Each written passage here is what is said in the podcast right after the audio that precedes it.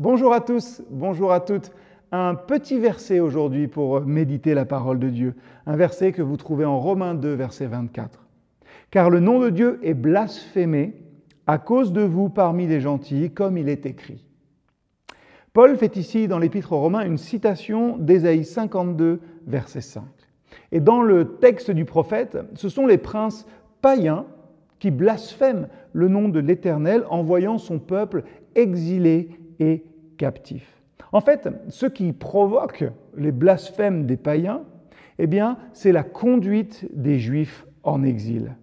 Et Paul adopte hein, ce dernier sens dans l'application qu'il fait ici du prophète.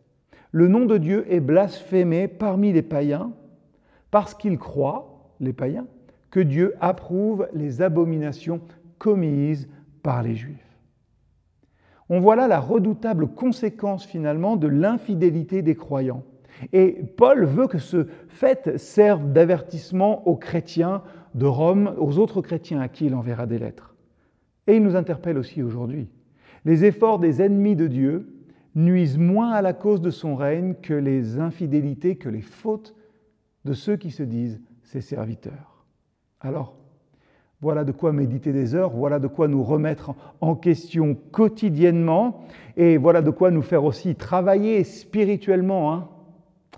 Si vous avez déjà dirigé une entreprise, dirigé un groupe de personnes, vous savez ce que c'est que d'envoyer quelqu'un à votre place. Vous savez que euh, ben, ces personnes que vous envoyez vont interagir en votre nom avec une personne qui ne vous connaît peut-être pas et que cette personne, justement, va fonder son opinion de vous sur la personne que vous avez envoyée. C'est vrai que quelquefois les parents le ressentent aussi. On a souvent l'impression que nos enfants sont de petites représentations de nous.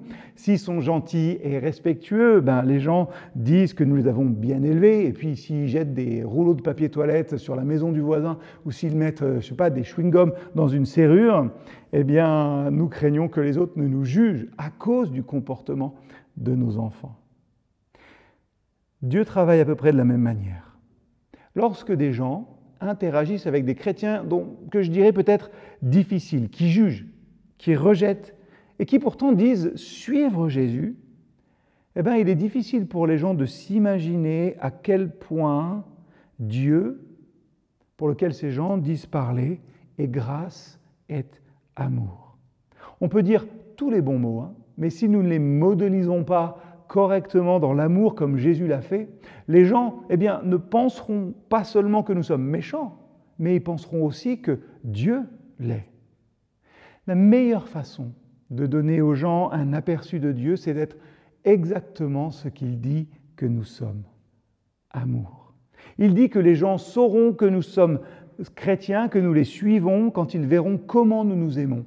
Dieu a mis sa confiance en nous pour le représenter pourquoi Parce qu'il sait que nous sommes capables de le faire. Il sait que nous en sommes capables si nous mettons de côté notre orgueil. Il ne nous aurait pas mis au travail s'il ne pensait pas que nous étions prêts. Alors, rappelez-vous aujourd'hui que vous êtes un enfant de Dieu, mais que vous êtes aussi une expression tangible de Jésus dans le monde. Ne dites pas aux gens ce que Jésus voulait dire, mais aimez-les comme lui l'a fait. Alors, défi pour aujourd'hui. Comment pouvez-vous exprimer plus simplement l'amour de Jésus à ceux qui vous entourent?